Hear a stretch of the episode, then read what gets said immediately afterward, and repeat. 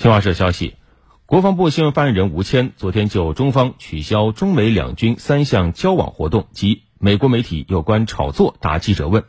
吴谦回应说，当前台海形势紧张局面完全是美方主动挑衅、一手制造的，美方必须为此承担全部责任和严重后果。中方曾就中美两国两军关系、台湾问题等表明严正立场，特别是针对美国会众议长佩洛西窜访多次严正交涉。美方却说一套做一套，纵容支持佩洛西窜访，蓄意制造台海紧张局势。针对美方恶劣挑衅行径，中方宣布了八项反制措施，其中包括取消安排中美两军战区领导通话，取消中美国防部工作会晤，取消中美海上军事安全磋商机制会议。中方有关反制措施是对美台挑衅的必要警示，对国家主权和安全的正当捍卫，完全合理。